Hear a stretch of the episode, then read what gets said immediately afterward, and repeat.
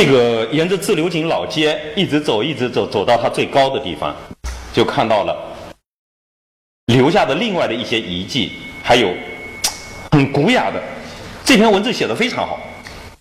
时间的缘故，我们就不细细说了。很古雅的这个自流井老街记，非常好。呃，这个是我自己拍的，好像应该是嗯，要去百度也百度不到。如果哪个同学对这一篇《自流井老街记》的这个铭文有兴趣的话，请等待操心，他们可能才能够做得出来。估计我们周老师现在拍是拍不出来的。哦，读这个，他有。现在唯一能见到的文字版就在这个地方。现在向同学们介绍严谨典范。生，三个火在木头上，你想想看，这火旺不旺？就是这个意思。我本来以为没有人用这个名字。这个字了，居然有一天看点名册上看到有一个同学取了这个的名字用的这个，火烧的这么旺，他这个命中该多么的缺火才行呢？这个景非常有意思，他今天还活着，因为他还在煮盐，因为他今天还在煮盐，我们就可以看到非常有趣的景象。这回要看的不是深海井三个字，这个就是天车。这个井架很高，有十几二十米，在手工的时代要砸出这个天车是太不容易了。天车做什么用？从地底下取卤水，从地底下多深的地方？你们想象一下，这一架天车掘地多少米？想不用告诉我，这个结论一定让你们傻了。自贡。在它的盐业极为发达的时候，也就是这一台这个深海井凿出来以后，这个是我在盐业博物馆隔着橱窗拍到的照片。历史上的天呐，叫天车林立，布满盐井，这还只是它的供井的部分，还不是自流井的部分。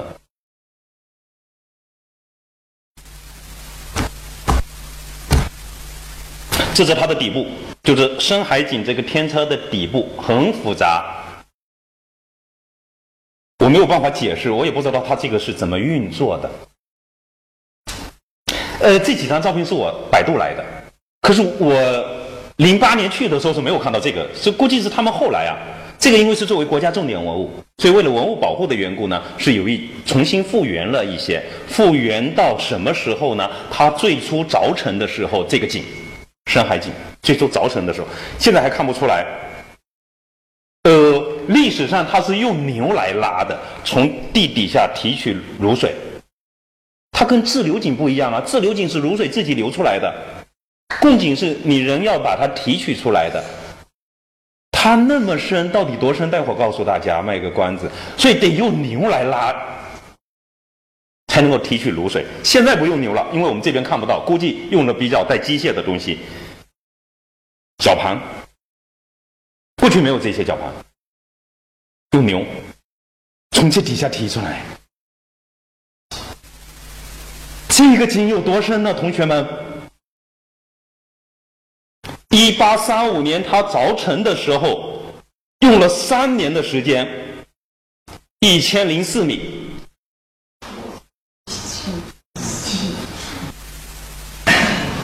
人类在手工时代所凿的第一口超过千米的井，以今天的技术水平要凿个几千米，估计不不难吧？有没有必要另当别论，对不对？我也不知道现在的油井、石油的油井能够凿多深，或者说需要凿多深。盐井，中国人在一八三五年凿了一超过一千米，一千零几。这个过程要克服不同地层的地质状况。还有啊，这个井得直的才行吧？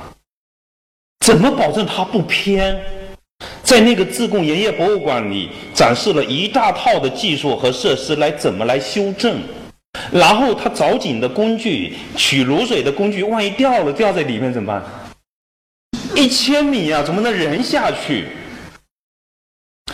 你们学校在我上学的时候，没有那么多自来水，有很多水井，所以那个时候的厦门大学是男生女生围着井沿，每个人都去打水，经常桶掉到井里头去，男生就自己跑下去把井捞上来，女生就傻眼了。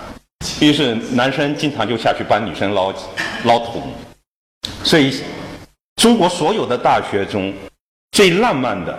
最富有青春朝气的、最有故事的地方，一定是八十年代中期那些年厦门大学的井边，那才是厦门大学真正最美丽的地方。可惜今天的游客都看不到了，你们也看不到。我经历了，但是没有故事。所以中国人有非常高超的技术来解决这个井，他要捞取。遗落物，他要修正，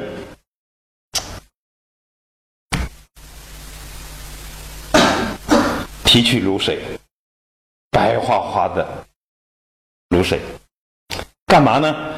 还在烧啊，同学们！我去的时候，他真在烧。我怀疑这个照片可能是我拍的，看到火了吧？但是你们会发现一个很有趣的现象。看到火了吧？木材呢？煤呢？炭呢？负责任地告诉大家，这火很旺，熊熊的主炎之火，却没有见到任何燃料，没有见到任何燃。火很旺，烟很白。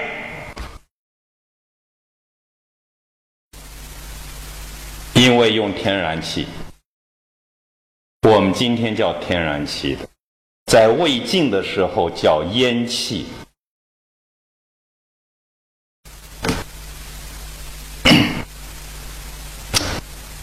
这个天然气从哪里来？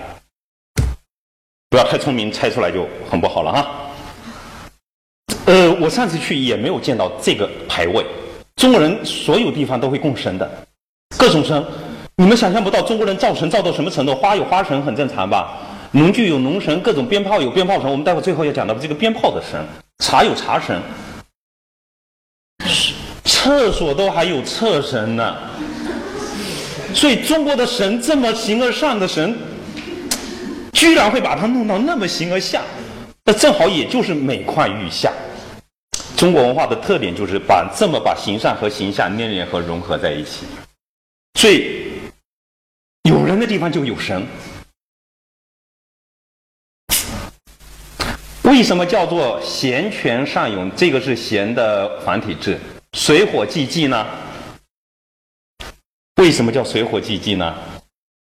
现在回过头来要告诉大家哈，这个烧的火，天然气从这出来，就这一口井，既出卤水，又出天然气。就用它的气来煮它的卤水，来烧出白花花的盐，所以才说水火既济，贤权上涌，水火既济。我们一旦讲到这个水，用它的天然气来煮那个洞里头出来的，我们想到什么？本是同根生，相煎何太急。可是，在这个地方，本是一穴生，相煎正何宜？这个卤水如果没有天然气来煎一煎，它就成不了盐。这个天然气如果不来煎那个地方的卤水，它生命的价值也就没有了。不知道它窝在底下干嘛呢？所以我说嘛，本是同根生，相煎正何宜？就不是曹子建那么哀伤的相煎何相急，太有意思了。看看天工开物怎么说的哈，前面都不管。总之，他描述的是川西那个地方，重庆是川东，他那个位置其实不能叫川西，川南，宜宾是在川南的位置。看这个，未见火星而用火神，此世间大奇事也。我们今天就是未见火星而用火神。我说我的人类驯火的能力已经技术已经到了今天这个程度了，你随手可以带个打火机，对不对？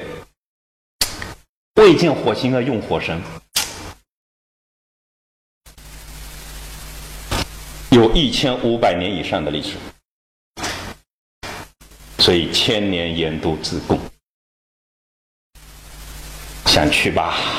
那个地方太好玩了，这个世界级的盐都，它还有一个世界级的，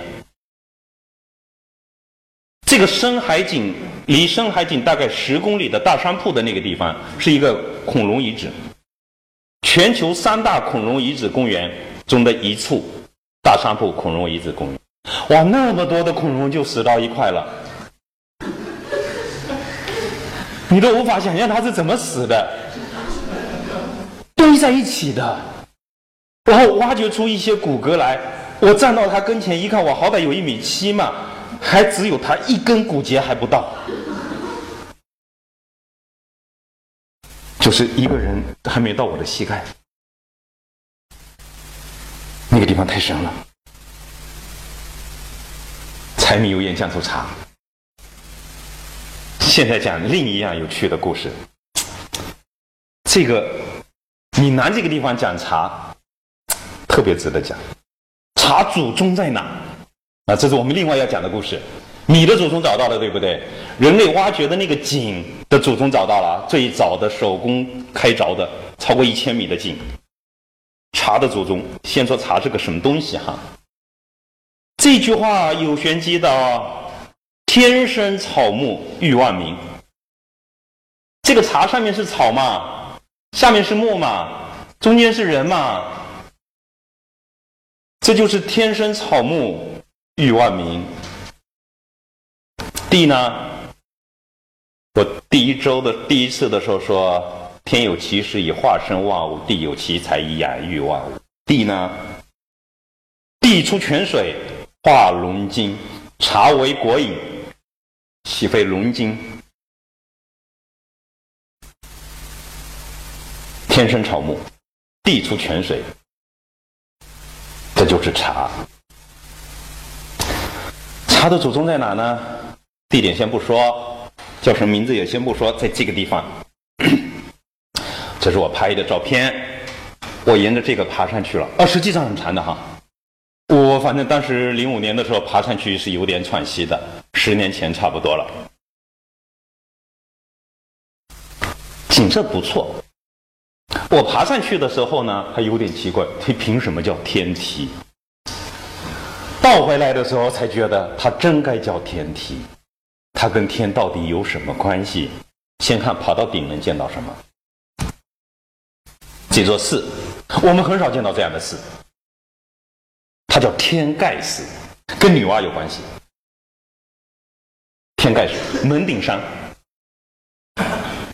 天盖寺的寺门的这幅联，哎，是很少用绿的，有宫墙这是有的，绿的顶子琉璃瓦是很少见的。看这副帘哈。扬子江中水，是那天讲了。钟岭泉，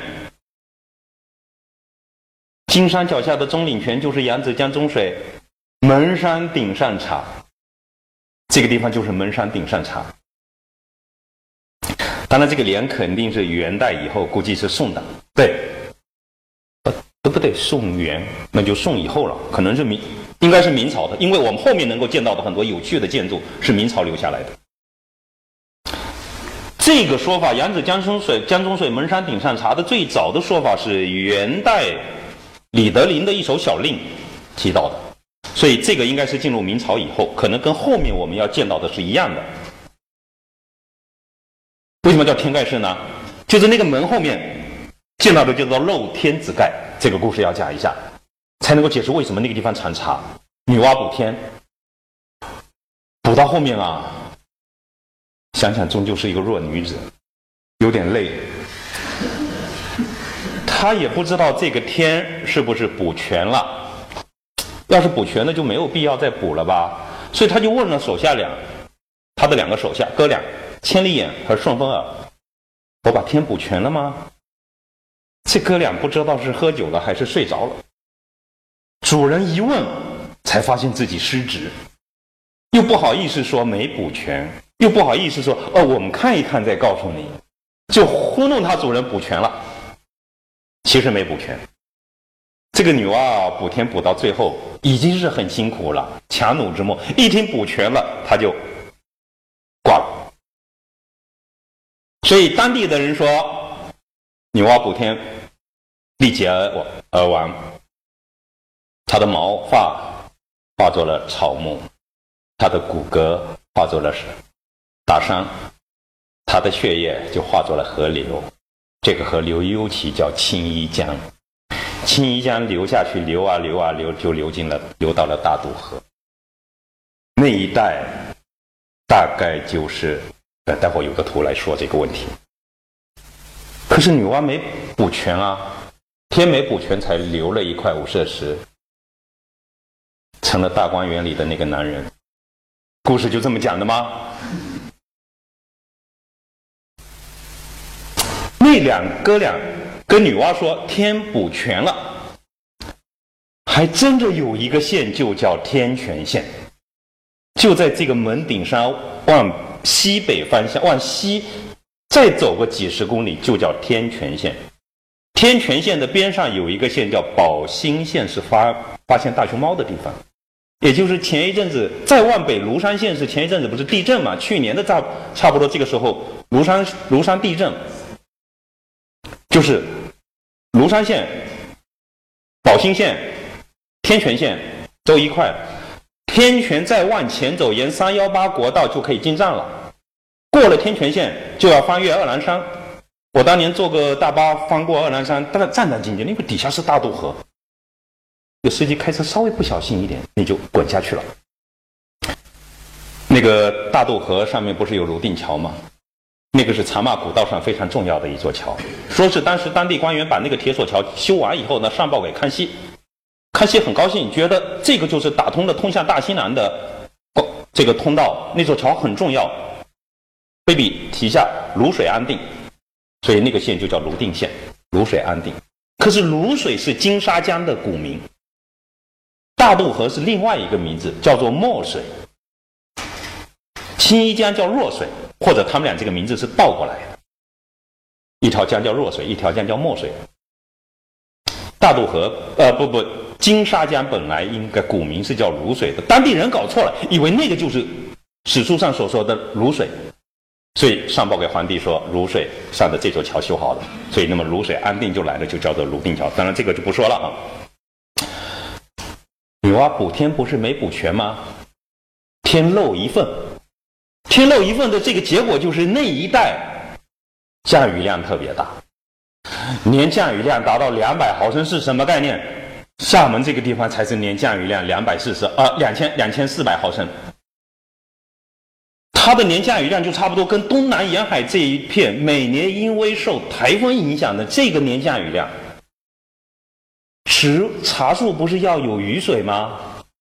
那个地方因为雨水很充沛。所以茶树特别适合，雨水之所以特别充沛，就是天漏了。天漏了怎么办呢？喏，起一座寺庙，把漏天天漏的那个部分给盖起来。天漏之盖。这个山脚下的城市叫雅安，历史上的西康省省会。雅安呢有三雅：雅雨、雅鱼、雅女。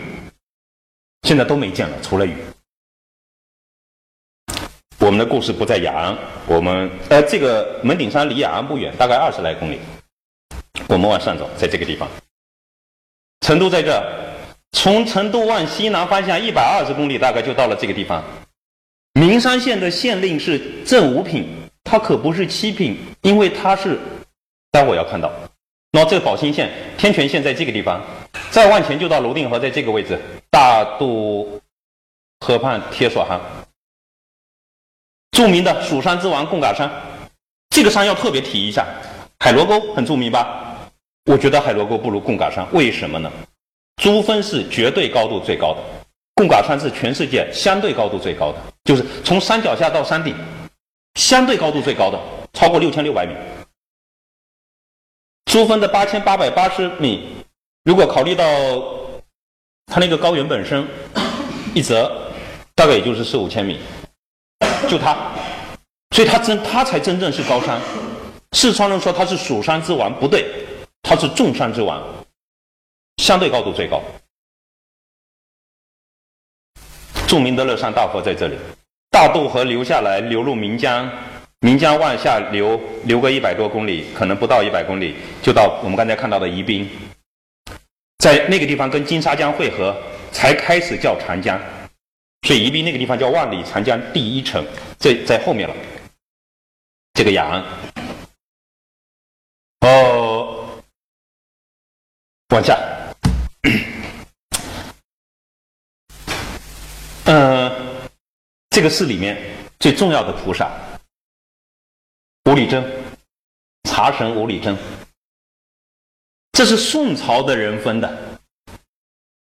宋朝很很大方的，分了很多省，好像天后也是在那个时候分的。至少我们知道啊，刘子厚、柳宗元。生前穷困潦倒，可是后人称他为柳侯，哪门子的侯啊？宋人分的。宋人推崇有唐一代，叫做这个唐柳文章李杜诗，就把这个刘子厚封为侯了。只是说封了很多，把这个吴理真封成神了，名头还很多呢。灵应甘露普惠妙计菩萨，可惜我没拍里面那个神像，待会补给大家哈。啊，这个，这个当然是前几年的，我去那边的时候还没见到这个神像。反正总之呢，很像神农吧，你就当做是神农，因为有一个说法，神农尝百草，尝啊尝，尝出了茶来，所以说茶的发明的始祖，口传历史中的说法是神农。这个当然也没有什么实证的地方哈，反正就这么个说法，有不同的版本。有人认为它是驯化野生植物成为茶树的，所以喏，植茶始祖。有一些人，比如说安徽农业大学的一个教授，就专门写了一篇文章说跟他没关系，最早的茶树是在云南。但是我们现在因为是讲人文地理，又不是做实证的科学考察，没有关系。我们只要到这个地方，他有这些东西，我们说给大家听就是了。这个是茶神殿前的银杏树，那个意境非常好，喏，所以我就觉得喏，这个千年银杏就造就了天盖世，真是洞天福地。到后山去，真正精彩的在后山。呃，这个百度来的照片，因为当地是茶祖宗所在的，所以建个博物馆也很正常。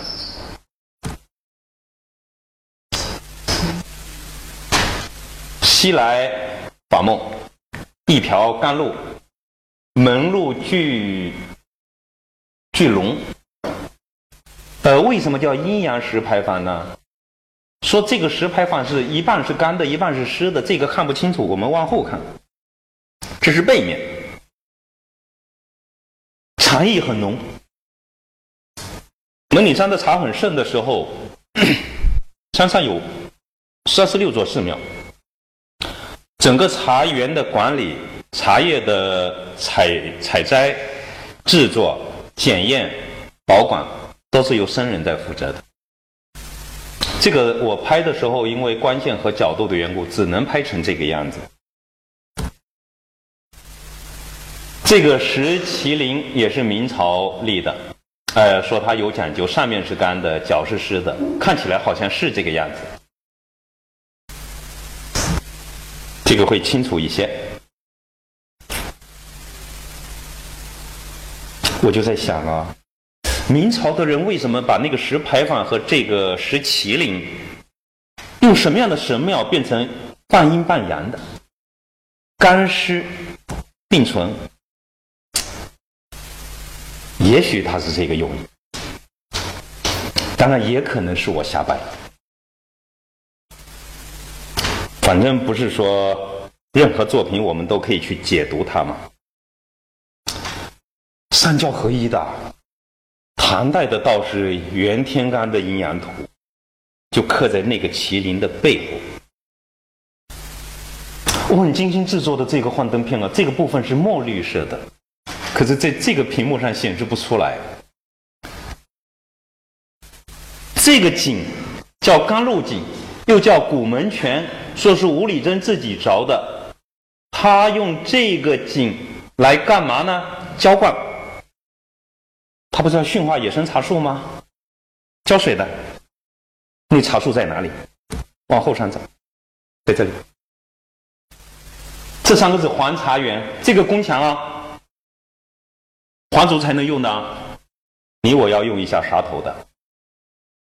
这里面有七颗茶祭天用的，一直到清朝，所以超过一千年的历史，门顶山的茶是祭天的。资料上说，每年最早的一批茶，十二个僧人，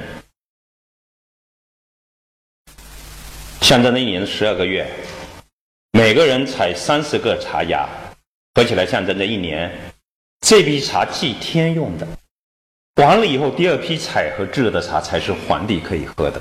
再接着往后采，才是皇帝赏赐给身边的大臣、皇亲国戚的。茶在中国不仅仅是解渴，不仅仅是保健，不仅仅是待客，祭天用，在日用的茶中融入到形而上的内涵。我们又一次接触到中国文化的这个特点。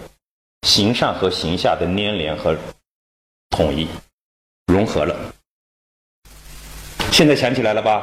为什么我攀上去的那个石阶叫天梯？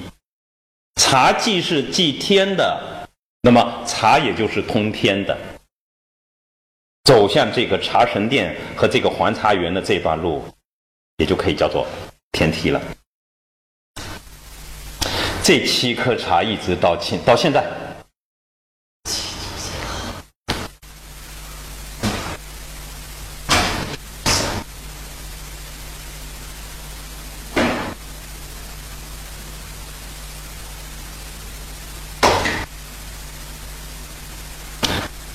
过了这个环茶园，往后走，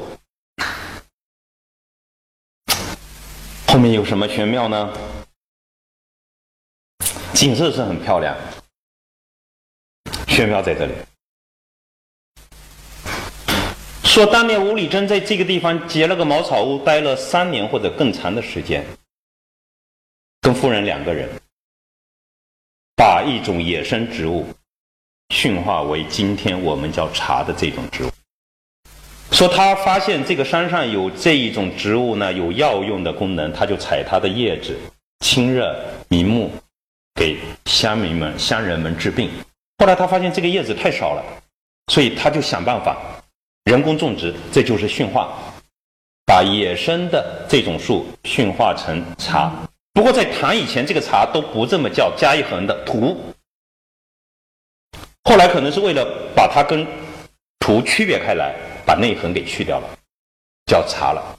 这一去倒好了，才可以我刚才说的那句话啊：“天生草木，与万民。”明朝的人估计呢，跟建石牌坊一块，在这个地方建了五里真石室来纪念他。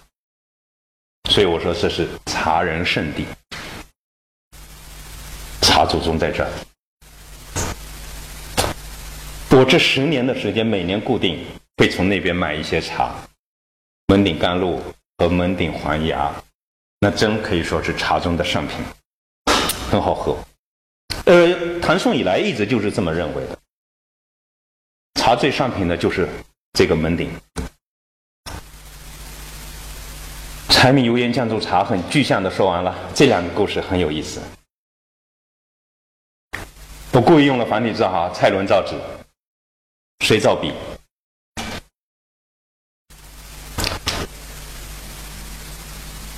千字文》是过去啊门童读书的课本，和《三字经》《百家姓》合在一块叫三百千。一个门童读完《三字经》《百家姓》《千字文》，他读中国文化的原点就没有问题了，认字就没有问题了，认字先入门，不理解。《论语》子曰：“背下来再说嘛，长大了自然会嘛。”门童的教材，四个字四个字的。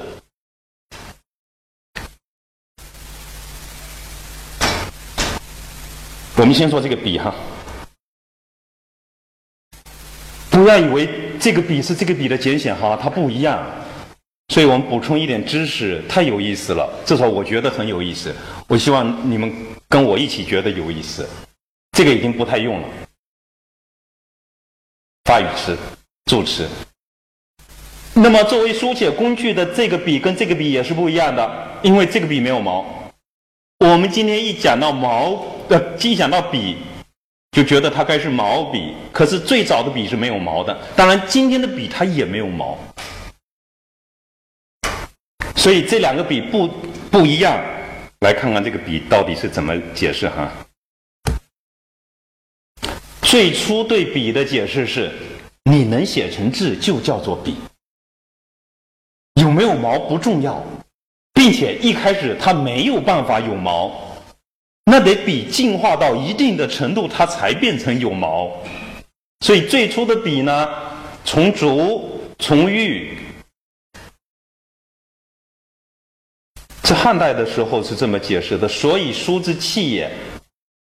春秋战国时候，各国的叫法还不一样呢。这个叫法是秦国的，现在我们就可以理解了吧？秦统一文字以后，当然留下了这个这个叫法嘛，这合逻辑嘛。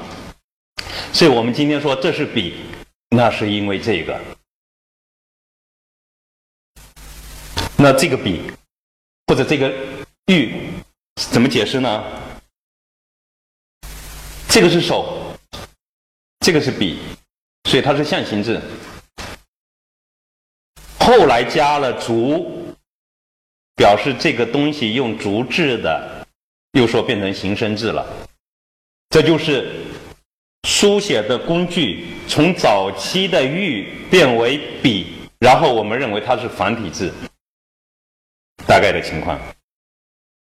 我们今天看一下什么叫笔直嘛？你非得这个才叫笔直，对不对？这上面那个哪叫笔直啊？那简直就是笔弯的。笔一旦写字，它肯定就不直。只有这个笔写字的时候，它还是直的，并且在形态上它就是直的。所以，你把这个笔简化成这个笔就很无奈，就失去了笔直的这个意思。可这个笔是怎么来的？也不是我们现在简化的，古代的熟字，就是我们今天有的很多简体字，倒也不是几十年前简体字改革的时候想当然出来的。有的时候是书写体草书简化了，但我们要讲到的“书”这个字就是这个样子。这个很有意思。今天有各种笔。可就是没有办法找到一个字来概括，所以只好今天的笔都已经没毛了嘛。可是我们说到这个书写的工具的时候，喏，你说这个笔记本，它其实就是我们今天的笔了嘛？它是翻的，不是直的，更跟毛没关系。过去我们的笔，喏，用竹子也好，用木头也好，跟植物有关系；用毛，狼毫也好，兔毫也好，或者小孩生婴儿的毛也好。跟动物或者人有关系，对不对？现在呢，好，跟动植物完全没有关系，它也是笔，叫这个太无奈了。但是找不到一个新的字来指称这一种各式各样的书写工具，所以我们就只好这个样子了。很有意思哈，跟笔有关的两个字，把你所说的记录下来，叫书。我们过去讲书信，对不对？我给你写个东西寄过去，书信吧，家书抵万，你就是把你要说的记下来嘛。也有一种解释说，这个约是注的简写，这底下有一个注，用笔注述叫书。这个简化的书是这么来的。这个画画的画，我们知道哈，书和画它有两个含义啊，既指动作，又指这个动作的结果。用现代汉语语法来说，既是动词又是名词，啊，这个动词和名词是有关联的。哎，这个很有意思，这太象形了。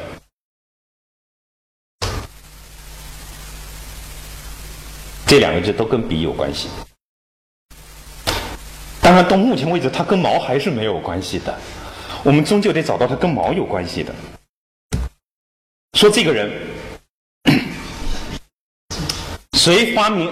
我拿这个笔用繁体的那个就不对了，因为那个繁体的那个笔无毛的那个笔不是他发明的，他所发明的是有毛的那个笔，所以这个字一定错不得，必须讲这个鼻祖。我们现在呢那个鼻祖是鼻子的鼻吧？只有这个鼻祖才真正是鼻祖，笔的鼻祖，没有毛的笔啊，有毛的鼻祖。他是谁呢？先不管哈。我们大概现在可以确定有两种说法，有一种说法只是笼统地说，他之前已经有笔了，这是毫无疑问的已经有笔，他改进了。怎么个改进呢？没有具体说。另外一种说法比较确切了和逻辑，就是他之前的笔硬的，我们现在不是有硬笔吗？没有毛，他使得这个笔木头也好，竹子也好，能够把毛给绑上去。沾了墨水来写，这个字就写得好了吧？如果没有毛笔，后来中国的著作、中国画完全不可能。他偶然地发现了，当然怎么发现呢？没有人知道，所以只能是各种故事，故事就不值得在这儿说了。只是现在比较确定，至少在某一些地方确定毛笔是他发明的，就像某一个地方确定茶是吴理真驯化的一样。拿它当实证科学来说，没有足够的证据；拿它当人文故事来说，我们确实眼见为实，因为我眼见为实了。看看这个人是谁哈？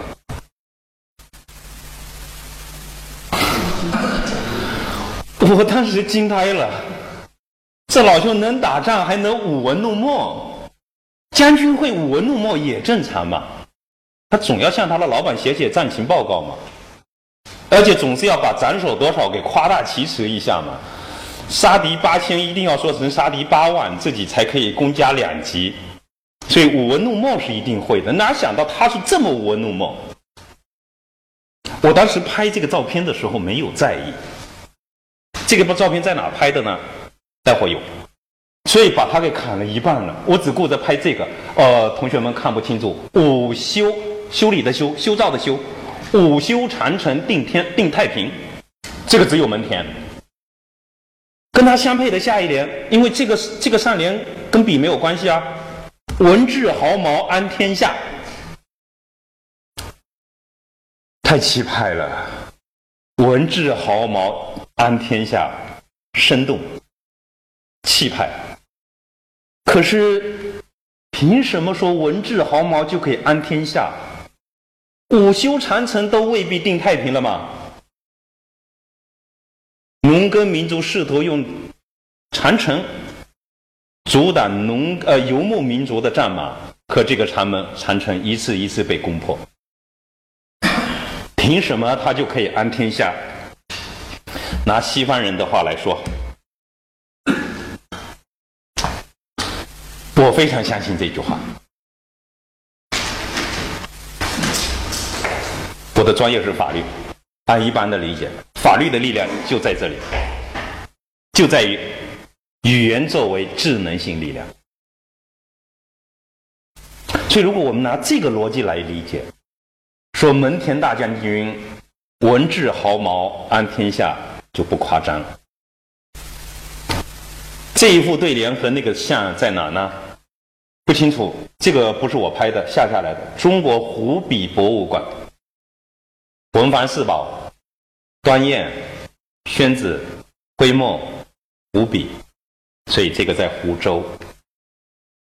不过呢，这个应该是唐以后的事情。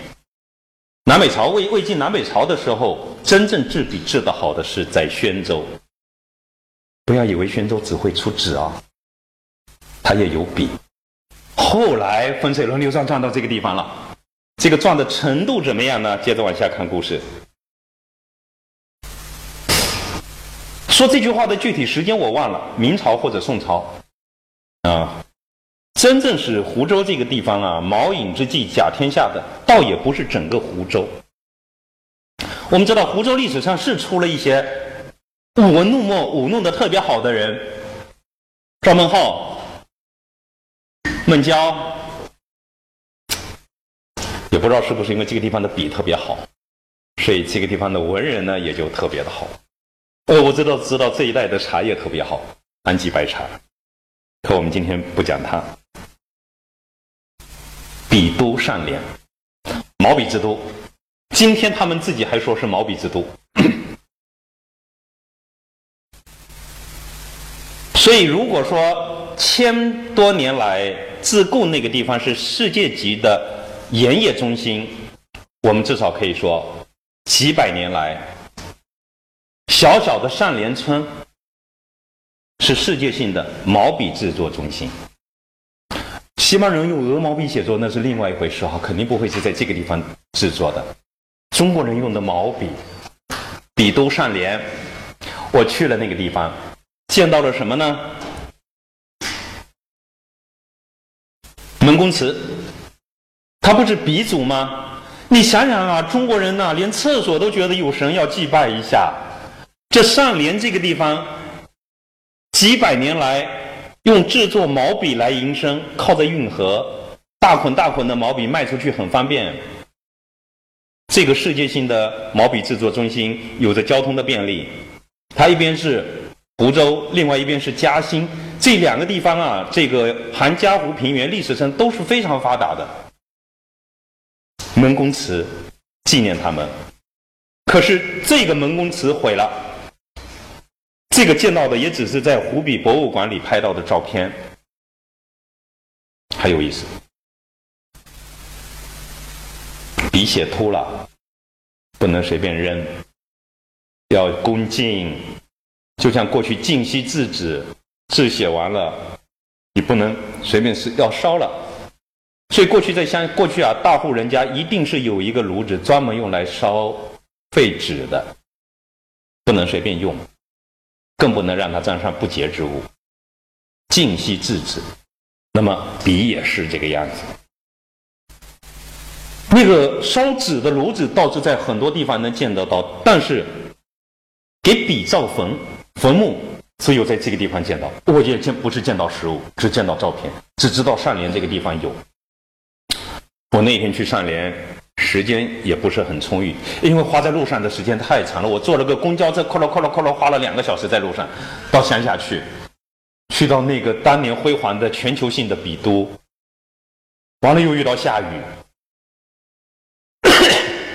所以很多地方就没有去不成。只去了新修的门公祠，但是新修的门公祠乏善可陈，我就不肯拍照片给大家看，只是录了重建门公祠碑记的这一小段，大家简单看一下。这个是门公祠里的这个，这个门田像是新修的门公祠里的像。不是很好，比较可惜。这算是把毛笔的来历跟同学们交代清楚了。总得有纸吧？这个就算了，这个可以在眼星星斗里看到。我们得讲讲纸。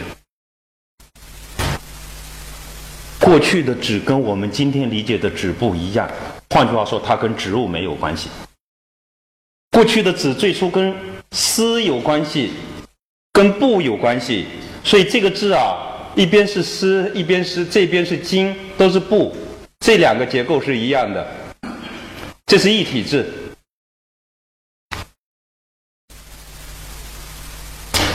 在蔡伦之前，中国人也有纸，不过不是我们今天理解的纸。我的速度得快一点点，要不然到了蔡伦以后呢，他才。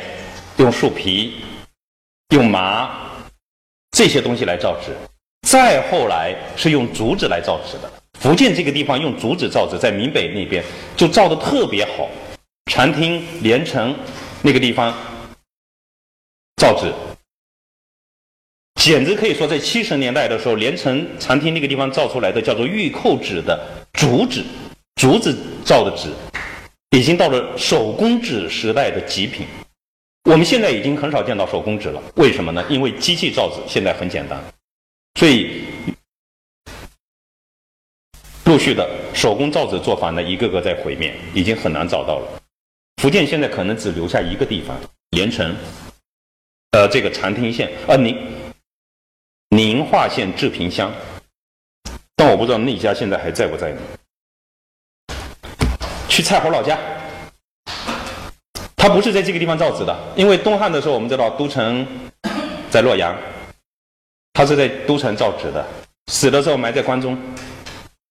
耒阳，耒阳在哪里呢？衡阳以南。喏，挨着湘江的。难得的是神农于此做耒耜。我们我们知道，神农也好，皇帝也好，已经是口传历史，而不是实证或者典籍记载的历史了。可是很奇怪，离这个地方不远有一个县叫延陵县，很像是炎帝神农就死了埋在那个地方。如果皇帝是传说中的人，我们也知道陕西有一个黄陵县，所以难道所有的这些口传历史都完全是子虚乌有吗？我们只是没有从地下文物中鉴定，神农埋在这附近，传说他做最早的农具耒和耒耜就在这个地方。呃，简单的解释，耒呢，喏，你把它理解成一根棍子就行了。耜呢，好像可以挖土用的，把它们俩合起来就可以犁地了。当然那个时候得用人来犁，可能还没有驯化牛来犁地。总之就是这个东西，它居然就是在蔡侯的老家耒耒阳那个地方，这也很有意思。我去年去之前我就知道耒阳那个地方还建了个中国农耕博物馆，你想那一定是很有意思的。下了火车站，打了一辆出租车，明知道被人狠狠宰了一顿，那也没办法，直溜溜赶过去维修。我想，我难不成下一次再来一趟？我这辈子可能就去那么一趟，他在维修。还好，这个蔡侯祠边上有中国造纸博物馆。我不知道中国是不是还有另外一家造纸博物馆。但这是一家还不错的造纸博物馆，只可惜规模不大，但是它确实把纸的经历、世界各地造纸的历程、中国造纸术的传播都展示了。这一张我拍下来的是唐朝建呃造的一种纸，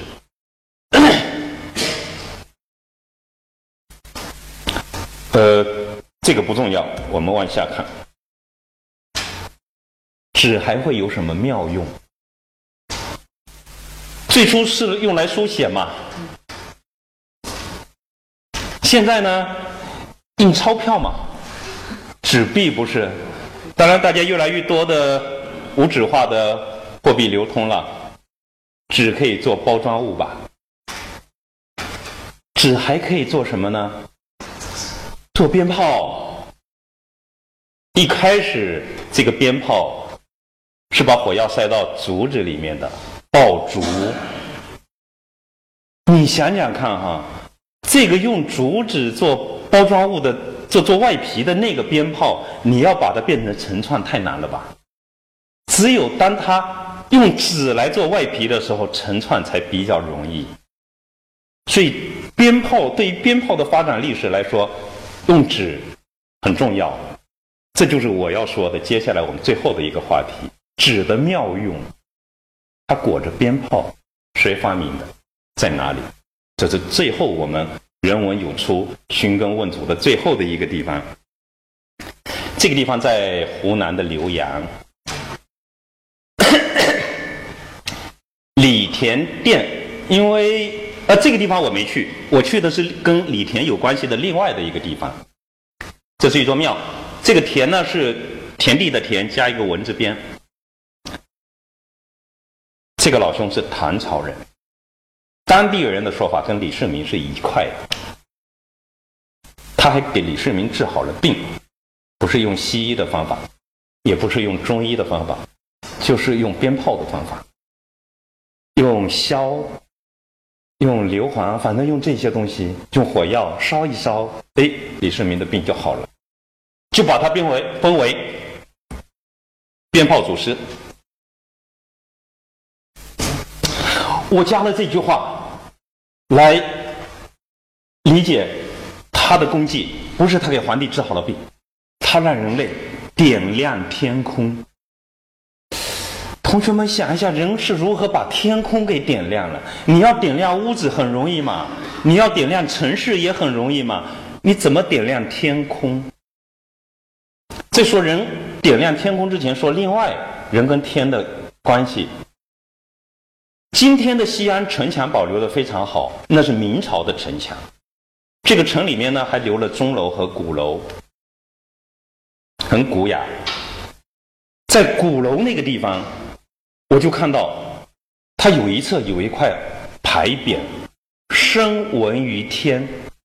那意思就是人类这个脊骨啊，急的让老天可以听到声音，“声闻于天”。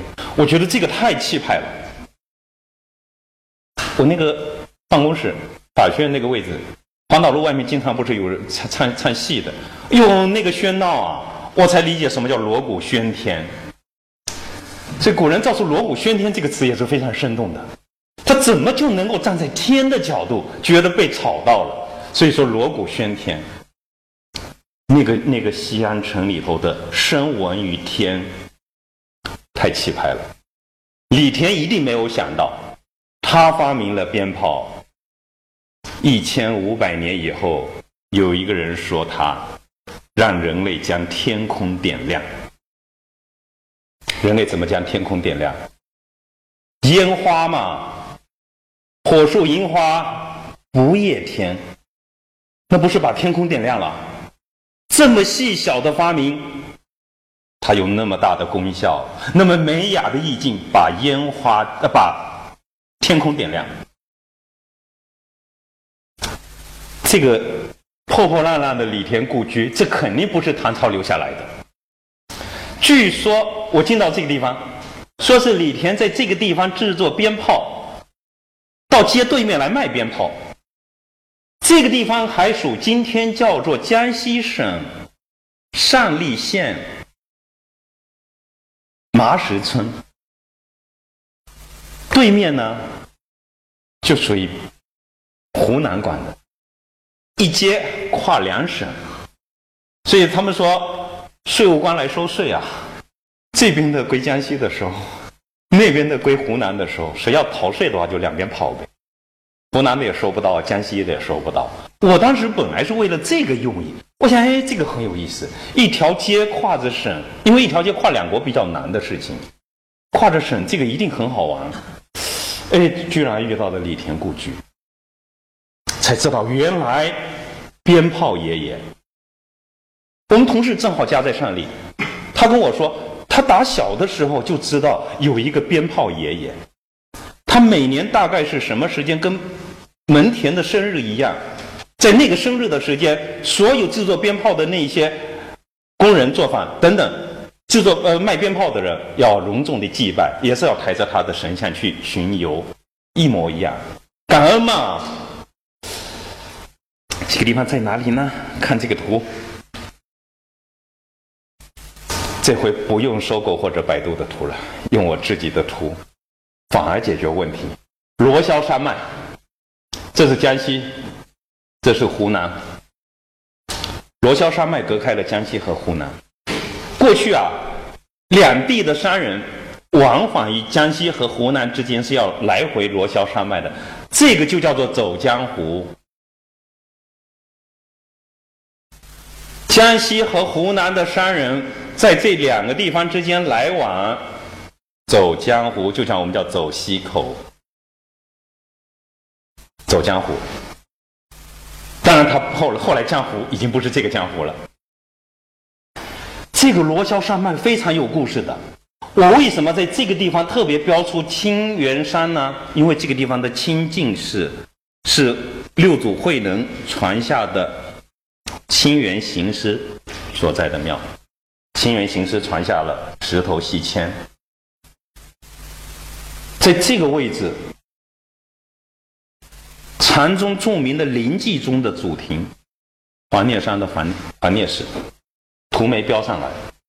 总之，这一段罗霄山脉中段和北段，对于慧祖呃六祖慧能以后的禅宗，乃至于中国佛教来说相当重要。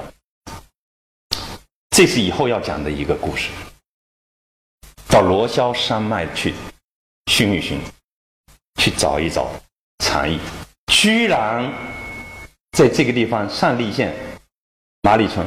我那天是怎么去的呢？飞到长沙，自己开车沿着浏阳河，到了浏阳市，去拜访谁呢？谭嗣同，安埋在浏阳郊外。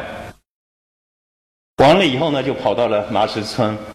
去拜访爆竹爷爷，他发明了鞭炮，让我觉得人类因此可以把天空点亮，人类因此可以观彩映天。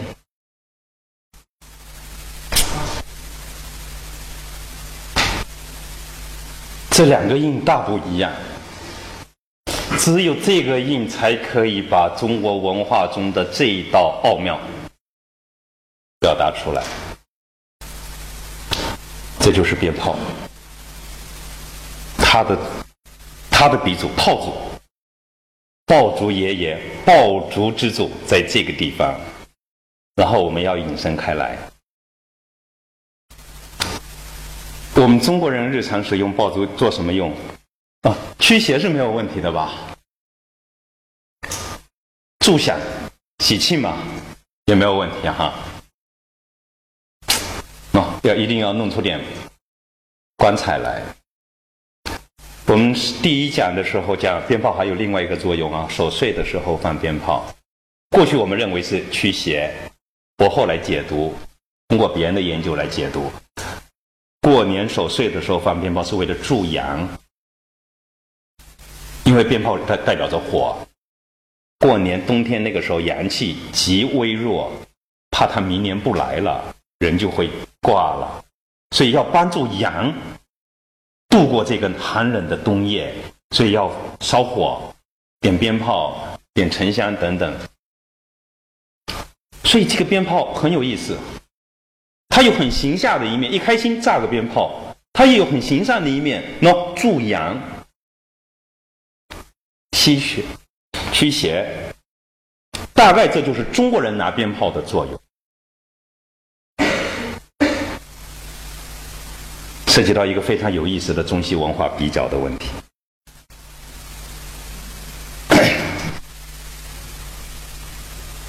那些惊天动地的发明和发现对欧洲产生重大影响。先不要看后面那句话，他们俩说。火药传到欧洲以后，用于战争。火药在中国用于战争也不是很迟的事情，可是它产生的影响呢不一样。李约瑟和黄仁宇说，火药在欧洲用于战争，那么从冷兵器过渡到了火器的时代，对不对？中国呢，一直还是冷兵器嘛，甚至在抗日战争的时候，可能还用冷兵器，更不用说八国联军来的时候了。所以冷兵器的历史离我们并不远，可是火器，他们俩说很快就在欧洲摧毁了中世纪的骑士和城堡。中国还留下那么多的城墙，几十一百年前还使用冷兵器作战，所以。这样的发明对中国产生的影响远不如它在欧洲所产生的影响。中国能够不为所动，其中有人还说到印刷术，毕生活字印刷，比欧洲人早了几百年。包括造纸术，这两项发明传到欧洲以后呢，是用来印佛圣经的。它跟宗教教育的传播，甚至宗教狂热有关系。但是在中国，这种狂热、这种极端始终没有出现。他们俩怎么解释呢？从来没有一种文化能够像中国文化这样可以自我控制、自我平衡。我想这话如果我说，假设我有这个智慧，还不稀罕。这话由黄仁宇西学背景下的一个，算他中国人吧。和纯粹的一个英国的科学家他们俩联合来说，就很值得我们参考，郑重地对待。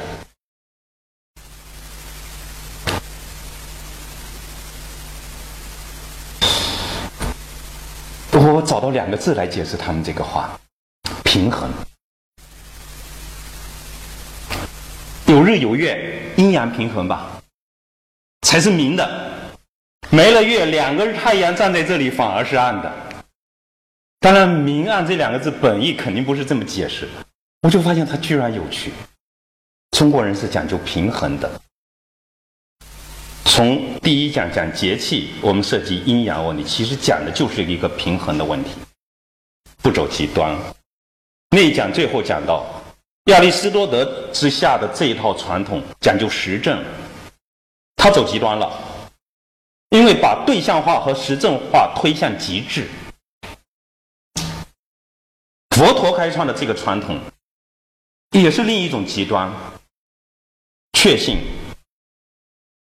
在这个之下，人生态度是绝情；在实证的态度下，这个方法下，人生态度是重情。中国以体验的方式来构造观念体系，我上一次说过，叫做移情或者记性，既不重也不绝，不走极端，争取平衡。所以，鞭炮这样的一种很具象的、很形象的发明。大概正好可以看作暗含着中国文化的特质和玄机。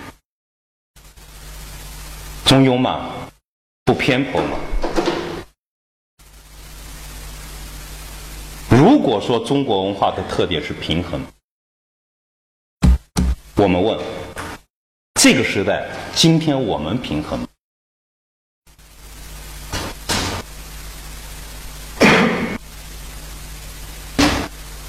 我们几乎可以说，日常起居如果不按照节气的这种节奏来生活，身体一定是不平衡。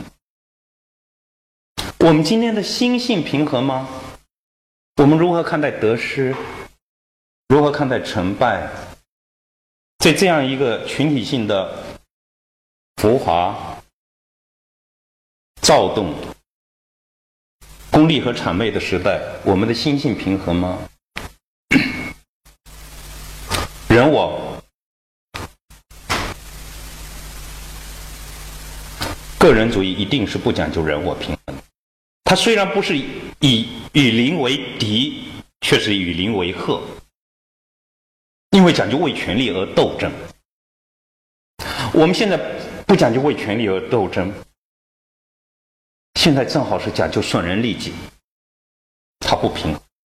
我们今天人和自然的关系是平衡的吗？我们今天至少在这个方面，我们简单的可以说是在两个地方不平衡。第一，我们极大地干扰了自然的自在平衡。最简单的例子，上一周讲江河行地，其实古人的那个江河行地是不影响自然的自在平衡的。可是今天我们几乎把所有的江都截流了，叫做有河无流。本来水。它的意思就是流嘛，这个水如果不流叫泽，今天叫湖泊的。可今天几乎所有的江都结了，有的江甚至因为人为的缘故断流，更不用说那么庞大的调水工程。所以我们今天一定是过多的人为干预而破坏了自然的自在平衡。然后我们对于自然的索取，我们对于大地的。我甚至觉得，对大地的凌辱，失去了人和自然的平衡。所以我们今天看起来很像是背离了我们自己文化的特性，不知道我们该去追求平衡，不肯去追求平衡，没有能力去追求平衡。所以我在问你，我在想，如果不久以后有一天我们毁了，不会是因为诸如社会矛盾、政治腐败这样的问题，也不会是因为中日岛争和大国博弈这样的问题。我想中国的历史上从来没有一种外力毁了我们。虽然日本人说崖山之后再无中国，看起来是门源以游牧的雄浑的暴力毁了华夏文化，我们自己却认为我们没有毁。可如果有一天我们真的毁了，那是我们自己把自己毁了。我们毁了我们自己文化中最关键的那些东西。我们这一定是这个时代，一定是一个失衡的时代。所以我们能不能让我们的文化再回到这种平衡的状态，让我们自己的身心也再回到平衡的状态？通过每个人把自己的身心回到平衡的的状态，让我们这个时代和民族能够回到平衡的状态。随着这个时代和民族回到平衡的状态，我们自己也一并回到平衡的状态。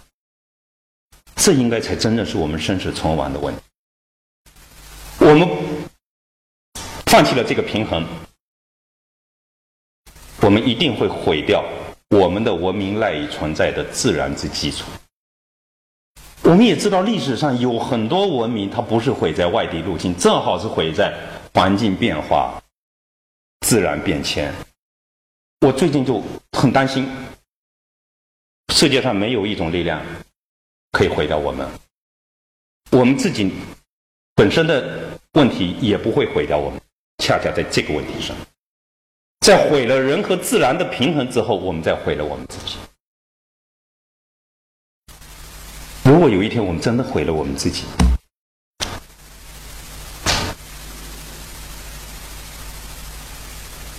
我特意用了黑的字，我们会连带着毁了全人类吗？这是另外一个问题。我担心很可能会。我们本意不是要毁了全人类，我们本意当然更不是要毁了我们自己。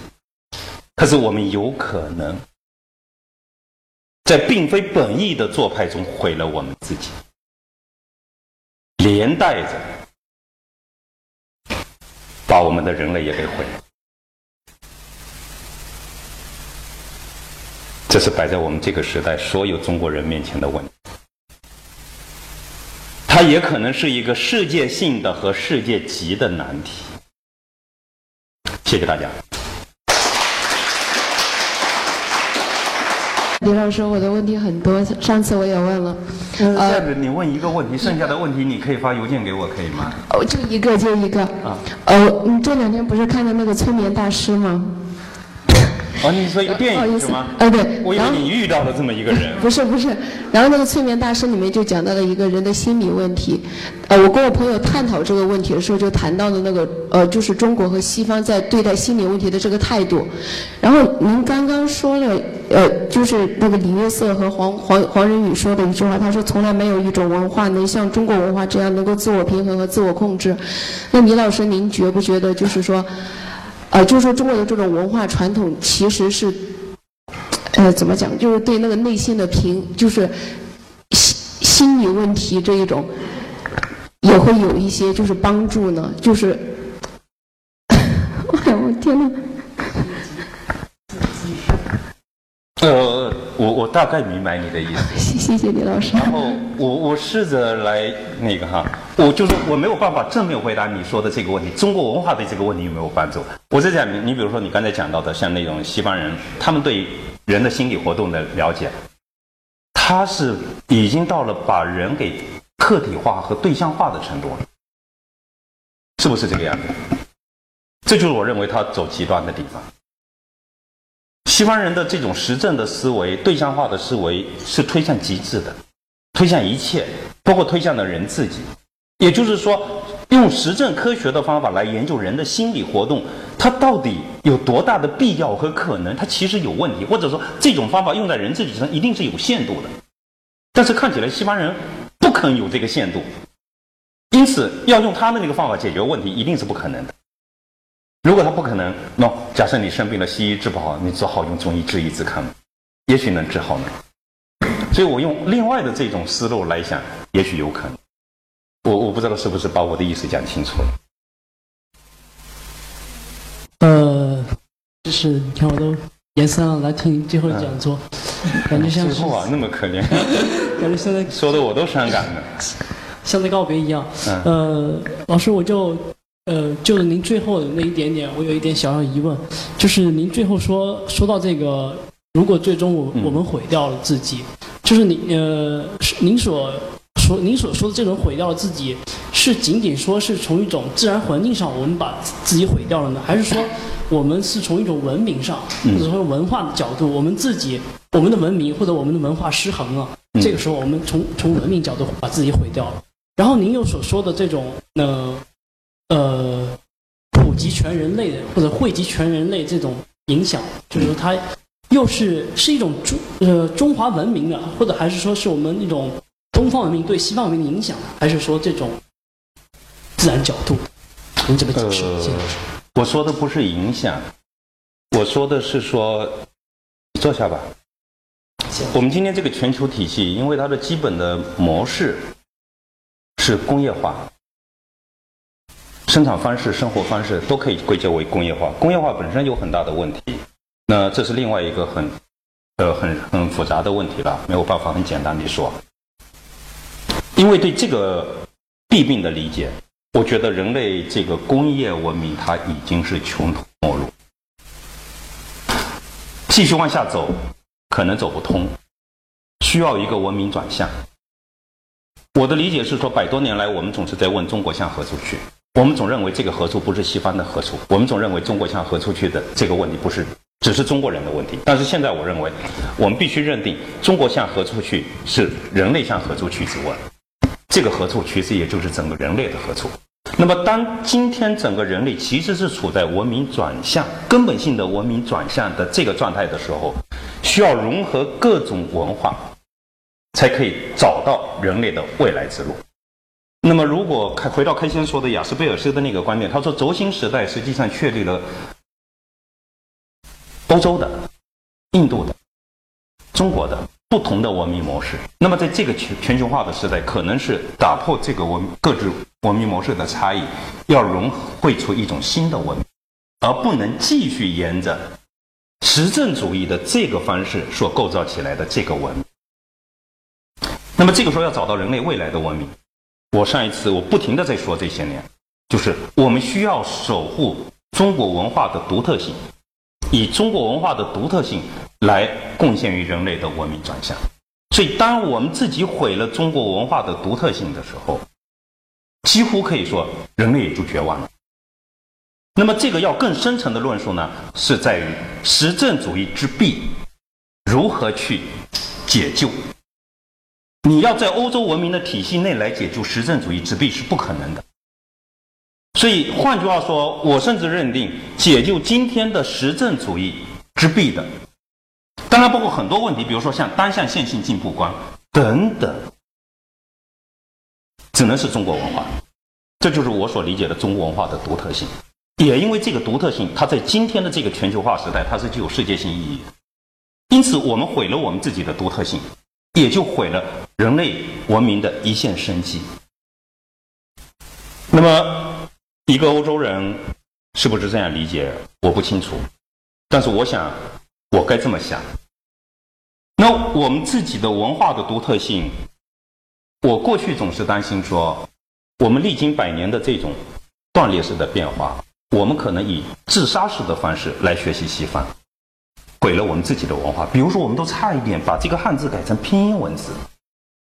有一些激越的新文化运动运动家们，甚至主张说不读中国书，就是我们都差点把我们自己的文化传统全毁了，全扔了。所以有可能就连带着把我们文化的价值、有价值的那些东西都扔了，完全西化了。这是一个意义上的，我们毁了我们自己。我现在关心的就不是这个问题，我现在关心的是在人和自然的关系这个问题上，我这几年是越来越焦虑。这个自然已经那么不自然了，我们已经把这个自然生命承载系统毁得不成样子了。而且我们在伦理的意义上去侮凌辱它、践踏它，大地蒙羞，江河绝流。所以，这个我们会不会在文化的意义上毁了我们自己姑且不论，我们很有可能因为人和自然关系的失衡，这个文化没有办法再生存下去。这就是我心境开始比较焦虑的地方，所以我现在偏向于更多从这个角度，我们毁了我们自己，是因为我们践踏我们赖以生存的生命的根基，叫做天地。我们不敬天，我们不拜地，因为这个拜，真正要拜的不是天地。当一个人肯拜向一个偶像的时候，这个偶像其实是在他的心里。我肯去拜这个偶像，是因为我自己心存敬。当我任何偶像都不拜的时候，我心里头已经没有任何敬畏。这个时代正好是没有任何敬畏的时代。一个民族如果没有任何敬畏，我想他也很有可能活到头了。这就是我很焦虑，或者说我没有把握。